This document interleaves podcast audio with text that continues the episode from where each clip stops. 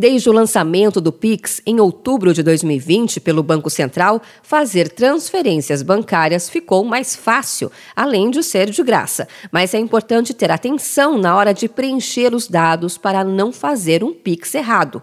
Há vários casos de transferências erradas e, para evitar prejuízos, os especialistas orientam fazer a digitação da chave do Pix com calma, principalmente quando for uma chave aleatória. Depois de digitar e colocar o valor, é importante verificar o nome do beneficiário e somente depois colocar a senha.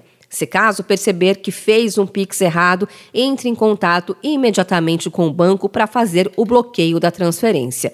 Não devolver o dinheiro que recebeu indevidamente implica em penalidades previstas no artigo 169 do Código Penal. A pena pode variar de pagamento de multa até detenção, que varia de um mês a um ano. O Pix é uma operação financeira que se tornou uma realidade tão prática que quem usa não consegue mais viver sem.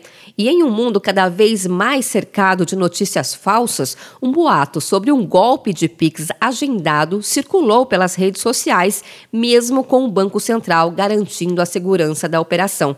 Mas existe um outro golpe em que a forma de pagamento é usada por criminosos quando uma linha de telefone é furtada e o golpista passa a praticar golpes nos contatos da pessoa, como explica o advogado Leonardo Brito. O golpe do Pix consiste na, no furto, né, na alteração da titularidade de uma linha, né, de uma pessoa para outra, para do golpista, de modo que essa pessoa se apropria dessa linha e passa a praticar golpes contra o contato daquelas pessoas, do titular da linha, né? Então é necessário a gente ter uma cautela e apurar quando a gente for abordado solicitando alguma transferência ou algum pagamento, entendeu? Para esse advogado, especialista em crime cibernético, a vítima precisa entrar em contato imediato com o banco e com a polícia. Ainda de acordo com o advogado, existem formas de se evitar essas situações, como o uso da verificação de dois fatores. Nossos próprios dispositivos, nosso aparelho celular, já vem com medidas de segurança que a gente pode ativar para se resguardar desse tipo de situação, desse tipo de golpe, né, de crime.